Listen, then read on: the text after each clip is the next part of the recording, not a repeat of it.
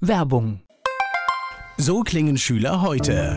Was habt ihr heute in der Schule gemacht? Keine Ahnung. Und so klingt der Speedlearner. Was habt ihr heute in der Schule gemacht? Heute haben wir sehr viel über Afrika gelernt. Soll ich bei den ägyptischen Pharaonen anfangen und bei den Zulu-Kriegen aufhören? Oder interessiert es dich in Wirklichkeit gar nicht? Speedlearning. Für bessere Noten. Wie wir vom Hoffnungslerner zum Speedlearner werden. Jetzt überall im Buchhandel. Speedlearning. Der nachfolgende Podcast wird Ihnen präsentiert von den Erklärprofis. Erklärprofis.de. Die Erklärvideoagentur wünscht gute Unterhaltung. Antenne Mainz, mein heutiger Gast ist männlich. Name, Niklas Kleber, Alter, 41, Geburtsort, Wiesbaden, Beruf. Musiker. Hast du Hobbys? Wenn ja, welche? Ich würde jetzt sagen, vielleicht joggen, malen. Ja. Auch schon was Kreatives mit dabei, ne? Hast du sowas wie ein Lebensmotto? Ich habe mal vor ein paar Jahren in dem Queen-Film das Motto gehört, wo ich die ganze Zeit dachte, das ist Freddie Mercury. Der sagte, das Glück gehört den Mutigen. Jetzt habe ich herausgefunden, dass das von Mark Twain ist. Ich finde es aber trotzdem immer noch super. Es beschreibt ganz gut das, was ich eigentlich so umsetzen möchte. Naja, das bedeutet ja Mut immer, dass man sich aus der Komfortzone wagt, etwas Neues probiert. So Ja. bedeutet, oder? Ja, genau. Absolut. Ja, das ist die höchste Kunst, so in der Kunst. Die sehe. Menschen, die mit dir zusammenarbeiten, was meinst du, sagen die über dich? Was macht dich aus? Woran erkenne ich dich? Ich glaube, dass ich kein Arschloch bin, dass ich nett bin und dass ich ein bisschen daneben, neben der Spur denke. Und das gehört wahrscheinlich zu dem Spruch auch, das Glück gehört den Mutigen, ne? dass ich probiere outside the box, neudeutsch, dass ich neben der Spur denken möchte. Der Musiker Niklas Kleber, mein Gast hier bei Antenne Mainz. Niklas Kleber ist Musiker, wohnt in Wiesbaden, arbeitet viel in Mainz und er ist mein Gast hier bei Antenne Mainz. Bist du ein Wiesbadener Bub? Ja, schon. So, auf jeden Fall. Ab der fünften Klasse war ich in Wiesbaden auf der Schule. Ich würde mich wahrscheinlich eher als hessischer Bub sehen, weil ich aufgewachsen bin äh, zwischen Frankfurt und Wiesbaden in Wallau, in dem beschaulichen Dörfchen. Und da wurden die Fühler natürlich sowohl nach Frankfurt, nach Wiesbaden, nach Mainz. Manchmal waren wir auch in Darmstadt, aber das kam mir ja selten vor. Also deswegen hessischer Bub passt, glaube ich, ganz gut. Also erstmal die Kindheit war dann eher im beschaulichen Wallau und später ging es dann in die Städte. Genau, ja, da war ich dann in der Schule ab der fünften Klasse. Das heißt erst in Wallau Schule und dann ging es nach Wiesbaden? Ja, Grundschule war in Wallau und dann ab der fünften war es dann in Wiesbaden, die Elli Heuss Schule. Sind wir schon mitten in der Schule? Warst du ein guter Schüler? Nein, definitiv nicht. Also in der Grundschule war ich gut, so, und aber als dann die, die großen Ablenkungen in mein Leben kamen, also Musik und Frauen und Freunde im weitesten Sinne, dann wurde das rapide schlechter und dann bin ich auch in der siebten Klasse sitzen geblieben. Okay, ich auch. Ja, es ist wohl so ein Klassiker. So die siebte, die siebte erwischt viele wohl. Und ich habe dann auch einen recht miserablen mittelreife Abschluss gemacht mit 3,9, so gerade so durchgeschoben durch die Tür. Und habe dann aber mein Abi zehn Jahre später nachgeholt auf der Abendschule. Da habe ich Respekt, aber da kommen wir gleich noch drauf. Okay. Warst du denn wenigstens in Musik gut? Nein, gar nicht. Nein. Ähm, nein. Aber da habe ich auch nur so ganz komische Erinnerungen an Vorsingen und an deutsches Liedgut, aber eher so kommt ein Vogel geflogen und an wirklich so sehr traditionelle Sachen. Und es gab dann auch mal eine Band, wie sagt man das, AG, genau eine Band AG. Und da bin ich dann aufgeblüht, weil dann so frühe Grunge und Rocklieder gespielt wurden. Aber das hat nicht so richtig ins Gewicht, das hat nicht so richtig gezählt für die Lehrer. Und nee, auch so Noten, ich bin heute auch immer noch nicht total sicher mit Noten. Also wenn man mir jetzt ein Blatt hinlegt, dann brauche ich ewig bis ich das lesen und spielen kann. So, dafür ist mein Ohr sehr gut und das habe ich schon von frühester Kindheit an. Wenn ich was gehört habe, habe ich es ganz schnell probiert, auf der Gitarre umzusetzen. Und da bin ich sehr gut drin, dass wenn ich was höre, weiß ich meistens, wie ich es umsetzen kann. Ich glaube, da bist du auch gar nicht alleine. Ich weiß jetzt, mir, Ja. mir fällt, glaube ich, Stefan Raab, der ja auch eine Menge Hits gelandet hat. Ich glaube, der kann gar keine Noten. Wenn Möglich, ich das ja, richtig, ganz ja, viele. weil, weil, er, weil, ja, weil er ja. macht das auch nach Gehör und muss dann halt, ich weiß nur, ich habe so ein Stück von einem Interview mal gesehen, wo er gesagt hat, er musste schnell ins Hotel an das Klavier und es aufnehmen, um damit er es nicht vergisst. Im Songwriting-Prozess, meinst du, war das? Oder ja, so? genau, ja, ja. weil er es nicht aufschreiben konnte. Das kann ich leider auch nicht. Das, das wäre manchmal ziemlich toll und würde auch, glaube ich, sehr intellektuell wirken, wenn ich da so in einem Café oder irgendwo was runternotieren würde. Ich fände das schon toll, wenn ich das könnte. Aber es ist tatsächlich so, dass man mich oft irgendwo stehen sieht und dass ich äh, Sachen in mein Handy reinsumme und dabei wahrscheinlich sehr komisch gucke und probiere schnell nach Hause zu kommen an Instrumente. Und das hatte ich tatsächlich das erste Mal, als ich angefangen habe, Gitarre zu spielen mit zwölf und dann, glaube ich, von der dritten Unterrichtsstunde nach Hause kam und auf dem Rückweg wirklich nach Hause gerannt bin, weil ich so eine Tonabfolge im Kopf hatte und die schnell an der Gitarre umsetzen wollte. Und ich glaube, da habe ich zum ersten Mal gemerkt, so, dass die Melodien in mir nacharbeiten und da irgendwas raus möchte.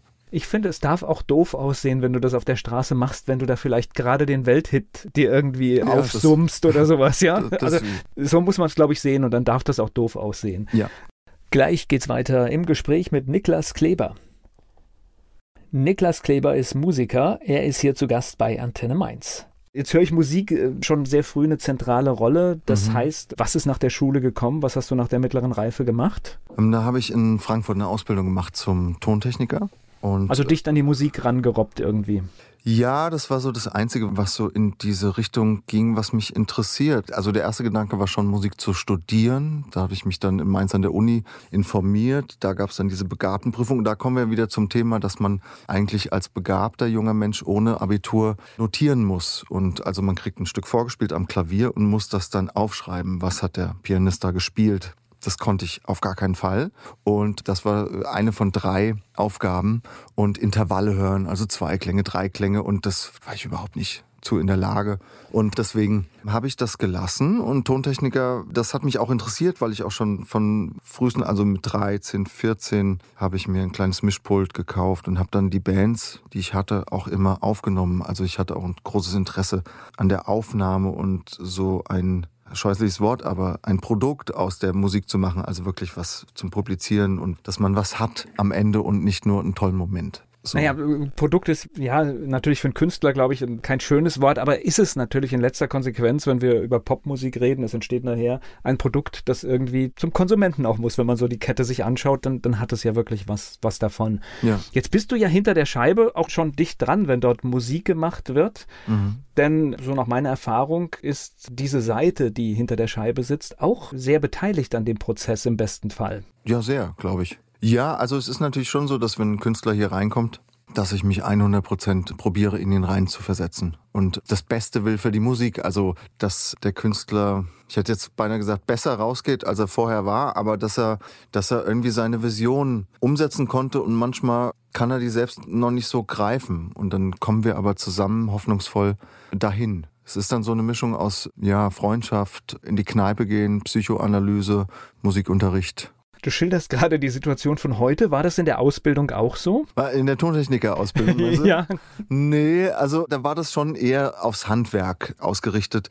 So, und das hat mich manchmal auch ein bisschen gelangweilt. Ich habe dann sehr schnell auch gemerkt, so, dass eigentlich die andere Seite der Scheibe eher das ist, wo mein Herz liegt fand es aber trotzdem auch interessant genug, das zu erlernen und das bringt mir heute wahnsinnig viel, dass ich mich damit auseinandergesetzt habe und so kann ich heute meine Musik sehr gut umsetzen, technisch zumindest.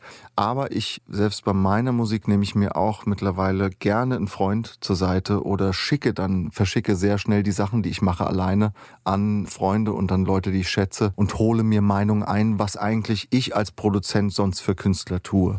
Weil man, wenn man sich selbst produziert, sehr schnell an sich vorbei produziert und dann so ein bisschen so dieses Betriebsblindheit hat. Wie in allen Bereichen. Genau. Es ist tatsächlich irgendwann so. Jetzt warst du ausgebildeter Tontechniker. Ja. Und was hast du damit gemacht? Bist du da in dem Betrieb geblieben oder gab es was anderes?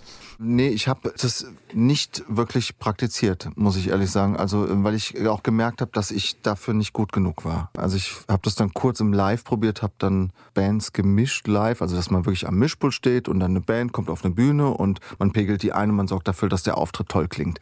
Und dann habe ich aber recht schnell gemerkt, dass diese Menschen, die das machen, auch ein anderer Schnack Menschen sind, ein anderer Typus und ich da vielleicht auch einfach auch zu introvertiert bin und auch nicht so, also die Tontechniker, die ich heute schätze, die Live-Techniker, das sind äh, so Tausendsasser, das sind so komplett Allrounder, die auch zur Not einen Gitarrentonabnehmer löten können und die, ja, so, die für alles eine Lösung haben und so ein, so ein Typ war ich leider nie. Deswegen habe ich mich da sehr schnell zurückgezogen und habe den Umweg gefunden, habe dann wirklich so Jobs gemacht. In, also Musikladen habe ich lange gearbeitet, habe Instrumente verkauft, habe in Gitarren, also in Musikschulen lange als Gitarrenlehrer gearbeitet, in verschiedenen und habe Musikkritiken geschrieben für Online-Magazine und so und habe eigentlich alles so mit Musik gemacht, habe aber dann ja interessanterweise das nicht gemacht, was ich eigentlich gelernt habe. So. okay, kann passieren. Ne? Aber ich merke schon eine gewisse Konsequenz. Also das heißt, du bist immer an diesem Thema dran geblieben. Ne? Also auch wenn du noch nicht richtig im Mittelpunkt warst, dass du Musik machen kannst, wie du möchtest, bist du immer irgendwie dran geblieben. Ja, also ich habe immer gemerkt, dass das das ist, was ich am meisten kann, am besten kann und am meisten liebe wofür ich die größte Leidenschaft habe. Und das war aber jetzt nicht immer lustig. Also so.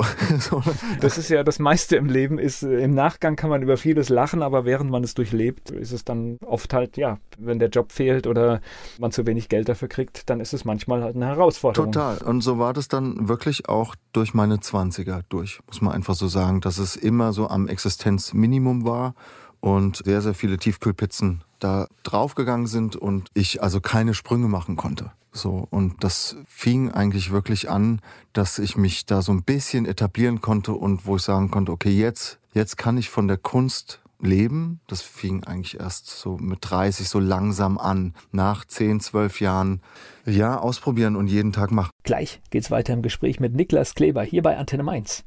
Niklas Kleber ist mein Gast hier bei Antenne Mainz. Wir haben schon über die Schulzeit gesprochen. Nach der mittleren Reife hat er aufgehört, aber später dann noch das Abitur nachgeholt. Er ist hier im Gespräch bei Antenne Mainz. Wann hast du den Schulabschluss nachgeholt? Was war das? In welchem Alter? 27 war das. Also auch, das ist ja auch eine Herausforderung, ne? weil man muss noch irgendwie arbeiten, man muss Geld verdienen, man muss es selbst mhm. finanzieren ja. und dann noch schauen, dass man abends sich diszipliniert hinsetzt und lernt. Ja, genau, da habe ich tagsüber halt in Studios oder an der Musikschule gearbeitet und bin dann abends noch dahin. Und das war aber so eine impulsive Entscheidung, weil ich ja irgendwie habe ich gespürt, dass ich das erledigen muss, weil ich vorher so vieles nicht erledigt habe im Leben. Also so, so war mein Gefühl damals. Und auch die Schule so beschissen abgeschlossen habe und so ein paar Sachen einfach unfertig hinterlassen habe. Und dann habe ich diesen Abschluss sehr gut gemacht. So und das, ich glaube, das war sehr wichtig, so für meine Entwicklung. Ob das jetzt wirklich wichtig war, was ich da in Bio ich, ich, und in Französisch sagen, und so gelernt habe, das weiß ich nicht. Aber ich habe auch die andere Gehirnhälfte wieder angemacht. So fühlte es sich wirklich ein bisschen an, weil natürlich die Kunst nur die eine Gehirnhälfte bedient und also sehr platt gesagt, ne? Aber das. Ich sag mal, für deinen Weg oder was über das, was wir auch noch später sprechen, hättest du das ja nicht zwingend gebraucht gebraucht. Ja, ich glaube, du hattest alles schon, was du mhm. umsetzt. Wahrscheinlich ein Ding für dich, ne? Ja, klar, es war, glaube ich, vordergründig was für mein Wesen, so ähm, für meine persönliche Entwicklung. Aber ich muss auch sagen, ich konnte selbst da ganz viele Sachen, zum Beispiel in Deutsch, habe ich ganz viel, wir haben da Faust gelesen und ich habe das wahnsinnig geschätzt, dass da jetzt ein erwachsener Mensch sitzt, der seit der totaler Goethe-Fan ist und der seit 20 Jahren oder 30 Jahren nichts anderes macht als Goethe studieren und lieben und dass der mir über sein Idol was erzählt und über so einen großen Schriftsteller und ich mit ihm dieses Buch durchkauen kann und dann auch mit Methodiken und einfach diese Metrik und das alles, was in der deutschen Sprache zu finden ist, nochmal lernen, weil das habe ich einfach in der mittleren Reife nicht gelernt und nicht gehabt. So und das fand ich schon, da konnte ich auch was finden, was ich auf meine Kunst auch anwenden konnte. Also ja. vielleicht war einfach die Zeit jetzt dafür gekommen. Ja, richtig. Auf jeden Fall. Das ja, war genau. Im jungen Alter war das, war ich da überhaupt nicht bereit und, und fand auch dieses System ganz oll und nicht für mich passend und ich habe es gehasst, in die Schule zu gehen. Und dann habe ich irgendwie zehn Jahre später gedacht, so ja, jetzt, jetzt ist es vielleicht soweit und das hat dann gepasst. Ja, ich kann das äh, unterschreiben, weil ich habe das ähnlich. Ich habe auch in der Schule, es war widerwärtig und ich, äh, du musstest mich zu jedem Kram tragen und ich hatte keine Lust und ich habe halt auch nichts gemacht und im Gegensatz zu meinen Kindern, die das können und dann trotzdem immer noch durchschnittliche Leistungen bringen, hat sich das bei mir radikal niedergeschlagen und war immer gleich alles wirklich furchtbar. Und in dem Moment, wo ich Dinge gemacht habe, die ich liebe, habe ich mir in einer Geschwindigkeit Sachen beigebracht. Hätte ich das in der Schulzeit gekonnt, es wäre top gelaufen. Weißt du, vielleicht ist es auch so ein bisschen, das war ja meine eigene Entscheidung damals mit 27. Äh, genau, ja, und ich ja. habe mich so sehr genötigt gefühlt, auch als Jugendlicher schon, da jetzt hingehen zu müssen. Und diese Autoritäten auch dann total verteufelt. Und in dem Moment, wo ich das, diesen Schalter umgelegt habe und gesagt habe, ich will das, ich will dahin, dann habe ich diese Autoritäten plötzlich sehr geschätzt. Und dann ist eine ganz andere Dynamik dadurch entstanden. Gleich geht's weiter im Gespräch mit Niklas Kleber.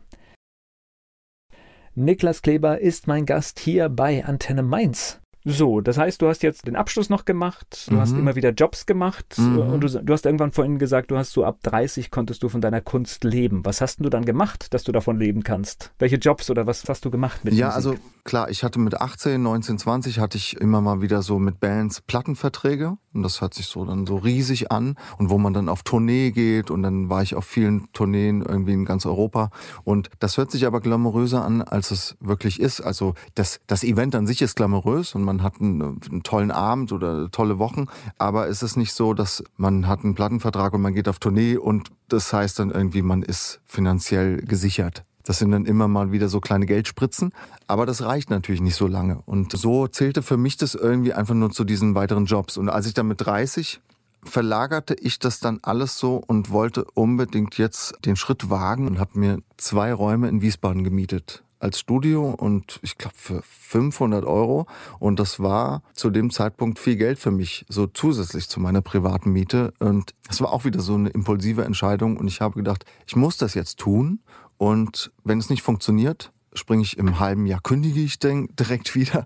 Und dann ist es irgendwie überschaubar, was für einen Schaden ich für mich selbst da angerichtet habe finanziell. Und ich bin da eingezogen und stand im Treppenhaus am zweiten Tag und es kam einer runter, super nett, wir haben uns unterhalten und äh, es war der Bernd und der mittlerweile ein Freund von mir ist. Und der war Cutter und erzählte mir so, dass er gerade eine Dokumentation schneidet und dass die einen Komponisten suchen. Und dann ging das los und drei Tage später rief mich ein anderer Freund an, der gerade beim ZDF fest angestellt war und sagte, du, wir suchen Sounddesigner fürs ZDF. Hast du sowas schon mal gemacht?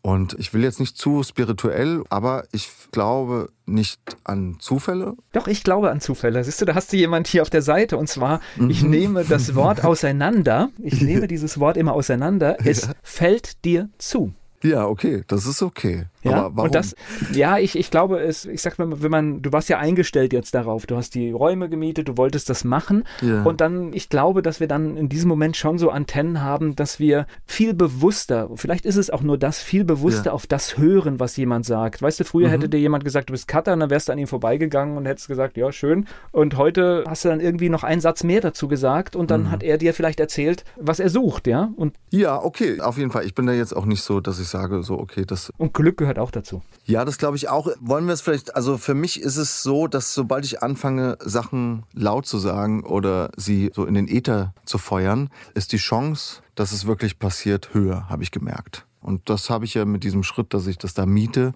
das war ja schon eine ziemlich ordentliche, ein ordentlicher Schrei in den Äther. Und so, es fällt mir zu. Gleich spreche ich weiter mit dem Musiker Niklas Kleber hier bei Antenne Mainz.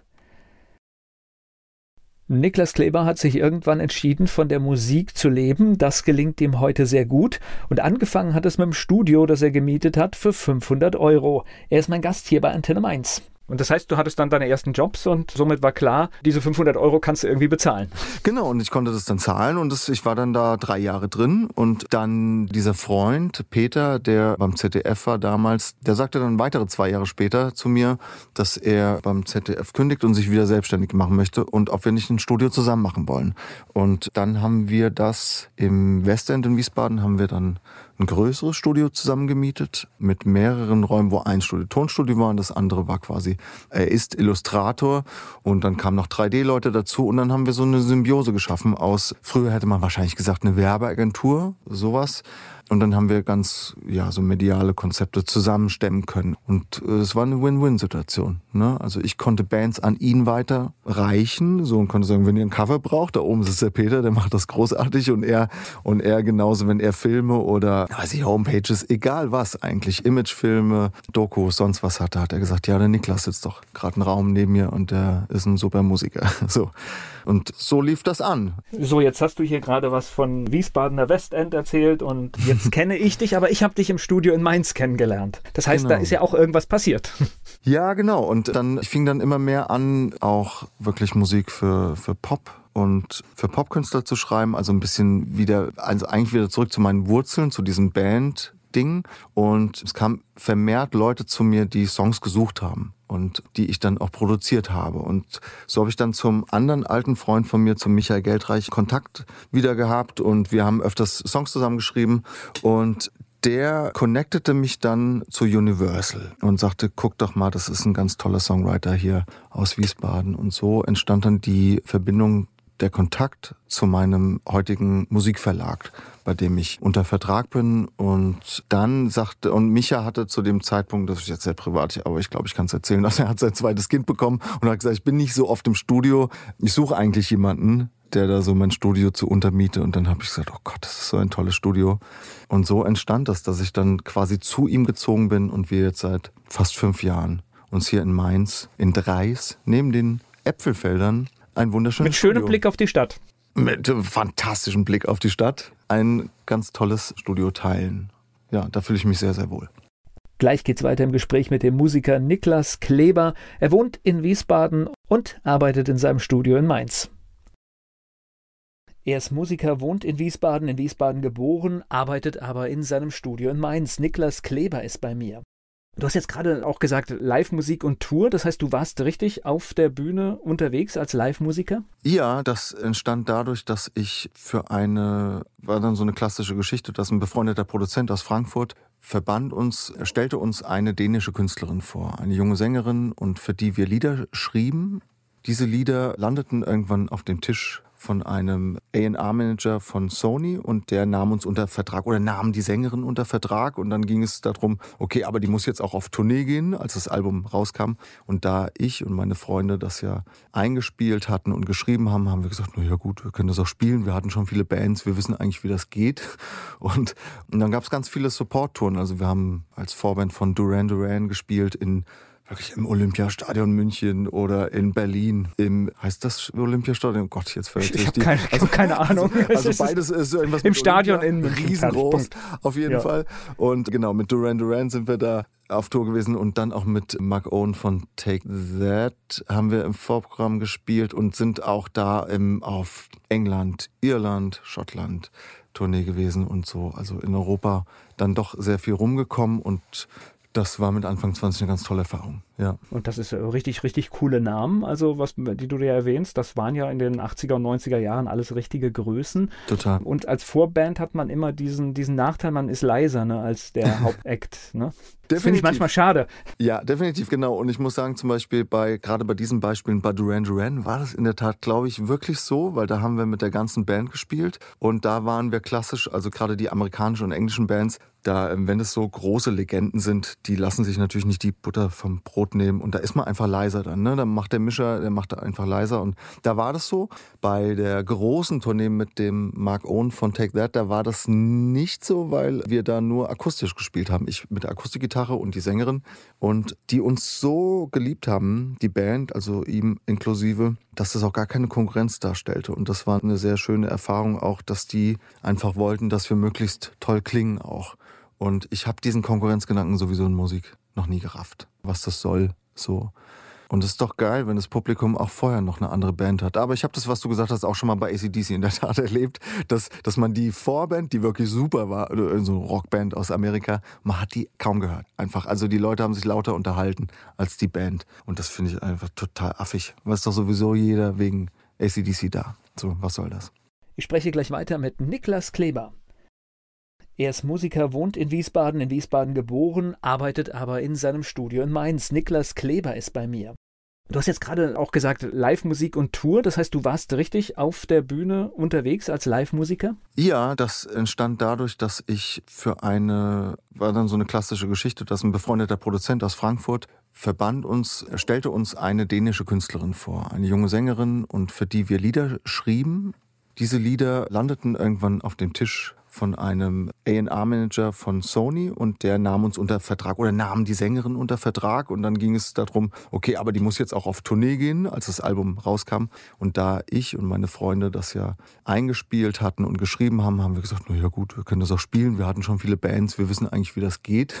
Und, und dann gab es ganz viele Support-Touren, also wir haben als Vorband von Duran Duran gespielt in wirklich im Olympiastadion München oder in Berlin im, heißt das Olympiastadion? Oh Gott, jetzt fällt Ich habe keine, ich hab keine Ahnung. also beides ist so irgendwas Im Stadion Olympia, in München. riesengroß, auf jeden Ja. Fall. Und genau, mit Duran Duran sind wir da auf Tour gewesen und dann auch mit Mark Owen von Take That haben wir im Vorprogramm gespielt und sind auch da im, auf England, Irland, Schottland Tournee gewesen und so. Also in Europa dann doch sehr viel rumgekommen und Das war mit Anfang 20 eine ganz tolle Erfahrung, ja. Und das ist richtig, richtig coole Namen, also was, die du dir erwähnst, das waren ja in den 80er und 90er Jahren alles richtige Größen. Total. Und als Vorband hat man immer diesen, diesen Nachteil, man ist leiser ne, als der Hauptakt. Ne?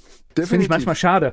Ja, definitiv, genau. Und ich muss sagen, zum Beispiel bei, gerade bei diesen Beispielen bei Duran Duran war das in der Tat, glaube ich, wirklich so, weil da haben wir mit der ganzen Band gespielt und da waren wir klassisch, also gerade die amerikanischen und englischen Bands, da, ähm, wenn es so große Legenden sind, die lassen sich natürlich nicht die Butter vom Brot nehmen und da ist man einfach leiser dann. Ne? Dann macht der Mischer, der macht da einfach leiser und da war das so.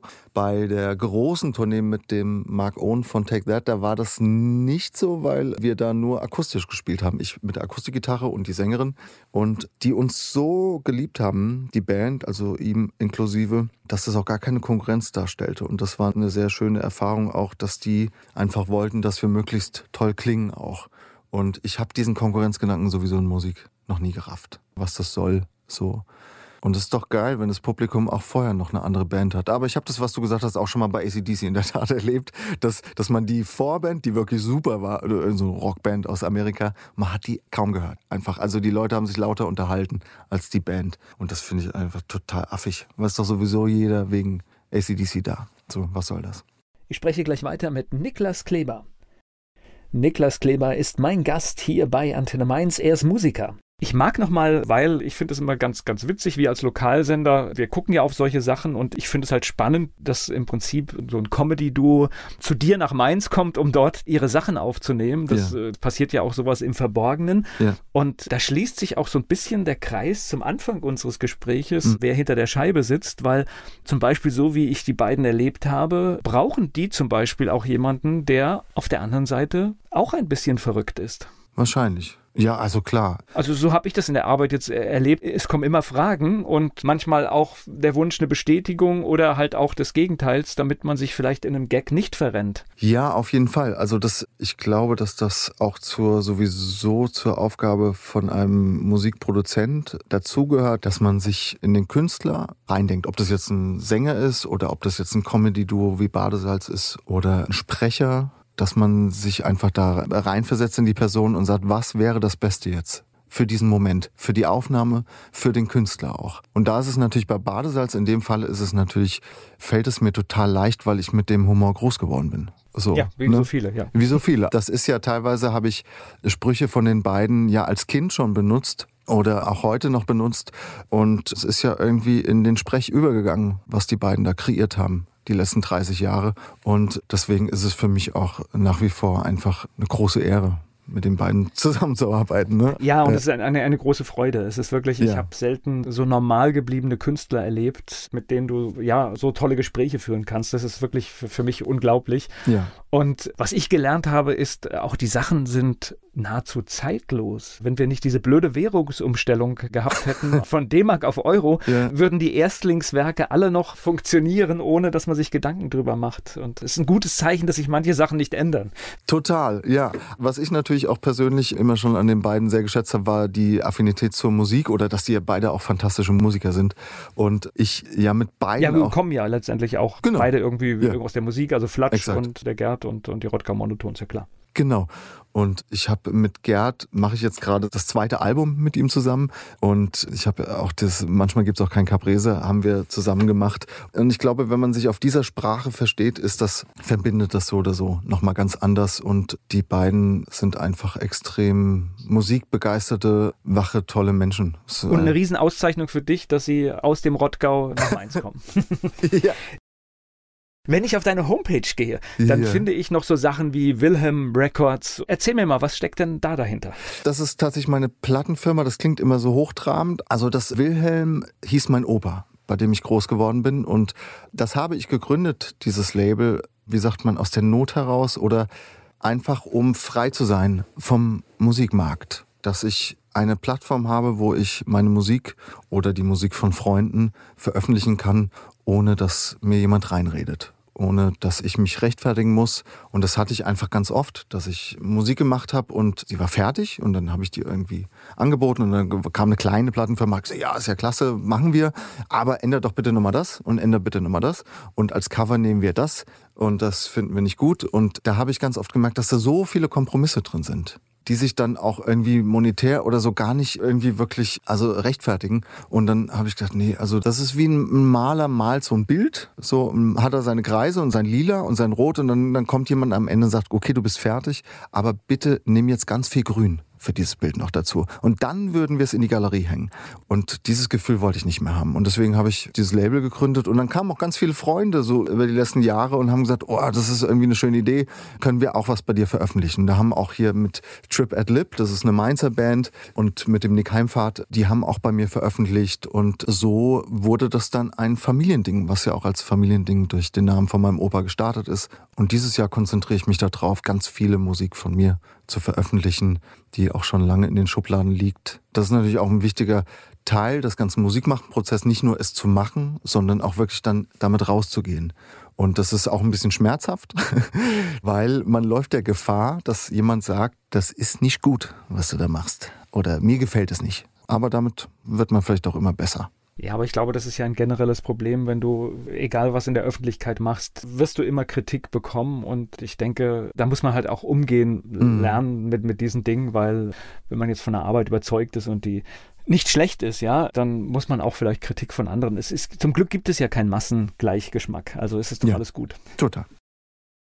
Ja, das ist, ist spannend. Gibt es noch so als Musiker so einen Wunsch, was du noch machen möchtest, was du noch erreichen willst? Von meinem Eindruck hast du alles ausprobiert und auch alle Dinge gesehen. Ach na, da gibt's schon so super viel, was ich noch nicht, also so klar, so eine Welttournee habe ich noch nie. Das ist jetzt ein, okay. ne, das ist jetzt ein bisschen weit weg. Also das ist jetzt gerade Kommt vielleicht irgendwann mal wieder, ja. Genau, als, als Oper. Nee, also so eine Amerika-Tour, das ist natürlich schon so, mal in New York spielen, das, ja, einen Grammy gewinnen. Das sind gute Ziele, die nicht du viel gerade Hybris. Also, da, ja. ja. also das muss auch alles gar nicht passieren, aber. Ne, man muss es aber auch nicht ausschließen. Ich bin bei nee, dir. Also, nee, schließt es also überhaupt nicht aus. Nee, das soll bitte ja. passieren. Der Musiker Niklas Kleber ist mein Gast hier bei Antenne Mainz. In seinem Studio hier in Mainz entstehen viele Produktionen. Unter anderem produziert er auch für das hessische Comedy-Duo Badesalz. Niklas Kleber ist mein Gast hier bei Antenne Mainz. Ist das für einen Musiker, das, weil das höre ich ja durchaus öfter oder, oder ich kenne Leute, die halt wirklich sagen, was weiß ich, ich fliege jetzt nach Los Angeles und produziere dort meine Platte im Studio, weil ich mhm. möchte das unbedingt machen. Mhm. Ist es, weil dieser Markt so, so gigantisch ist und so anders oder, oder was hat diese Magie? Oder von, von das, Los äh, Angeles meinst du? Ja. Du hast jetzt New York gesagt, ich sag jetzt mal USA. Ja, ne, ich glaube, dass da ganz viel mitschwingt. Also in Amerika gibt es ja diese drei großen, also Tennessee, New York und LA und dass da einfach so viele große Musiker leben. Und das ist ja auch das, was in Europa passiert, dass alle guten deutschen Musiker, also nicht alle, aber 90 Prozent der guten deutschen Musiker leben in Berlin. In England zentriert sich fast alles auf London, in Frankreich in Paris. Das ist natürlich, da ist so ein gewisser Puls. Ne? Und also ich habe das auch immer, wenn ich in Berlin bin, dann ist man irgendwie in so einem Studiohaus und dann läuft einem ein Visit über den Weg und dann läuft Materia an einem vorbei und Peter Fox oder so Leute und dann ist man natürlich anders, als wenn jetzt hier irgendwie der Hackelschosch, also irgendwelche,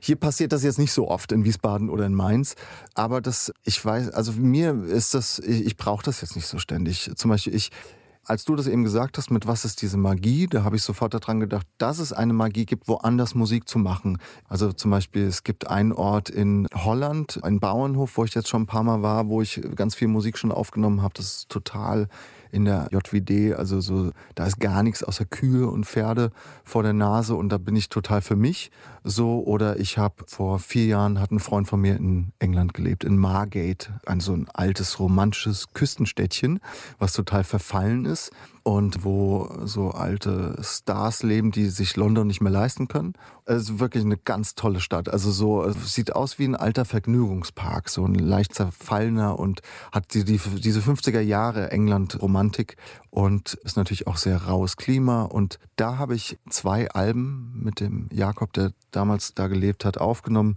und das eine davon habe ich an an Silvester jetzt dieses Jahr veröffentlicht, was auch den Titel Margate trägt. Und das hat was ganz Besonderes, weil diese Musik hätte ich niemals in Mainz gemacht. Also ich habe da auch zum Beispiel da, sind über dem Studio sind immer die Möwen geflogen und die habe ich dann, als ich mal draußen war, aufgenommen und die sind in dem einen Lied laufen die die ganze Zeit runter, diese Möwen. Ja, und man schreibt natürlich anders, wenn man woanders ist. Man ist anders inspiriert, man ist von seinem Alltag rausgezogen und hat einen größeren Fokus. Auf das Künstlerische. Das ist toll. Deswegen fahren ja ganz viele Leute, um ihre Bühnenprogramme oder ihre neuen Platten zu schreiben, einfach weg, um wirklich raus zu sein aus dieser. Das Faszinierende ist ja heute auch die Technik. Letztendlich, wir sprechen ja zwar von Studio, Ja. aber um ich sag mal, eine gute Aufnahme zu machen, sei es Musik oder Sprache, Ja. letztendlich brauche ich auch heute nicht zwingend ein Studio dazu. Mhm. Also das ist natürlich hilfreich, Nee. weil du mehr, mehr Möglichkeiten hast, aber theoretisch könntest du Equipment einpacken und könntest überall auf der Welt aufnehmen. Ja, das ist ganz wundervoll. Also ich habe auch so kleine, ich habe so ein Ding, wie heißt das denn nochmal? Ich komme gerade nicht drauf. Also da kannst du sechs 9 Volt Geräte anschließen und es ist so wie so ein kleiner USB, wie so eine, wie so eine Verteilerbox. Und da habe ich schon im Feld zwei, drei Stunden mit Musik gemacht, so, ne? Und, oder in der Bahn mache ich total gern Musik. Bin ich jetzt auch schon ewig nicht mehr gefahren, Bahn. Aber also das liebe ich auch total an der heutigen Zeit. Und das war, als ich ange also als ich auf der Schule war, auf der Tontechnikschule vor über 20 Jahren, da war das nicht denkbar, dass man mit Laptops quasi ein Tonstudio und ein Orchester in seinem Laptop hat. Das wäre der Gedanke war schon sehr Minority Report Zukunftsvisionsmäßig. Das ist jetzt aber alles da und ich finde es ganz schön toll. so. In, in, in, hoher Qualität. Also es ist ja nicht, weißt du, Ja. das ist, nie, ist Ja. nicht irgendwie, sondern du kannst wirklich in, in, hoher Qualität arbeiten und nachher, wenn du das noch ein bisschen aufbereitest, Ja. merkst du den Unterschied nicht mehr. Ja? Mhm. Das ist Ja, das ist wundervoll. Und deswegen ist es sicherlich aus der Zeit gefallen, dass ich so ein riesiges Studio hier habe. Also was heißt riesig, aber dass ich ein Studio mit vielen Instrumenten habe und mit so einem alten Instrumentenflohmarkt hier um mich herum und so eine Spielwiese. Aber so bin ich halt auch aufgewachsen. Das macht natürlich ja auch was. Das ist ja auch ein kreativer Raum und ich glaube, ein solches Studio, auch wenn es heute nicht mehr ganz so viele davon gibt, Mhm. er, ermöglicht immer noch andere Dinge. Ja, Auch das hat eine Magie, wenn man da reinkommt. Also Ja. ich hoffe, dass das andere auch so empfinden, aber ich gehe immer mit Hochachtung in Studios rein und, ja. und liebe das. Ja, also das spiegeln mir auch alle Künstler, die, die hereinkommen, dass sie sich total heimisch fühlen äh, direkt und dass sie so den Alltag in dem Moment vergessen. Das sind ja schon zwei Faktoren, die total wichtig sind zum Musik machen. Einen spannenden Einblick, den du uns da gegeben hast und ich würde sagen, du hast mit dem Abbruch der Schule und deinem Weg alles richtig gemacht. Der sagt das meinen Eltern. Nee, ach Quatsch, die wissen das mittlerweile. wenn es gut geht, ist es ja nicht mehr so dramatisch. Du? das ist, es ist ja nur blöd, wenn es nicht gut geht. Und, und Ja. dann kommst du irgendwann wahrscheinlich auch in die Situation, dass du deinen Kindern erklären musst, mach die Schule fertig, aber auch das kriegt man alles irgendwie hin. Ja, da bin ich auch gespannt auf den Tag. ja, Ich danke dir für den Einblick und ähm, danke dir. Also spätestens äh, sprechen wir wieder, wenn das mit der Nominierung dann in den USA klappt und ich dann gespannt vor dem Fernseher sitze und warte, dass dein Name fällt. Das ist sehr nett von dir. Ja, ich, da habe ich jetzt was ausgesprochen. Ja, Naja, wäre ein Riesenbringer für Mainz, oder? Also ich meine, Ja, das stimmt. Wiesbaden auch, ja. Also Ja. das wäre ja sogar, wäre sogar eine klassische Kombination, ja. Der Wiesbadener mit Tonstudio in Mainz ja? ja ich sag, ich, ich räumt den tue da äh, sehr viel. internationalen Musikpreis ab, ja. Ich tue da sehr viel für die Freundschaft. Danke für das Gespräch. Ich danke dir, Volker. Dieser Podcast wurde präsentiert von den Erklärprofis. Erklärprofis.de Werbung. So klingen Schüler heute. Was habt ihr heute in der Schule gemacht? Keine Ahnung. Und so klingt der Speedlearner. Was habt ihr heute in der Schule gemacht? Heute haben wir sehr viel über Afrika gelernt. Soll ich bei den ägyptischen Pharaonen anfangen und bei den Zulu-Kriegen aufhören? Oder interessiert es dich in Wirklichkeit gar nicht? Speedlearning. Für bessere Noten. Wie wir vom Hoffnungslerner zum Speedlearner werden. Jetzt überall im Buchhandel. Speedlearning.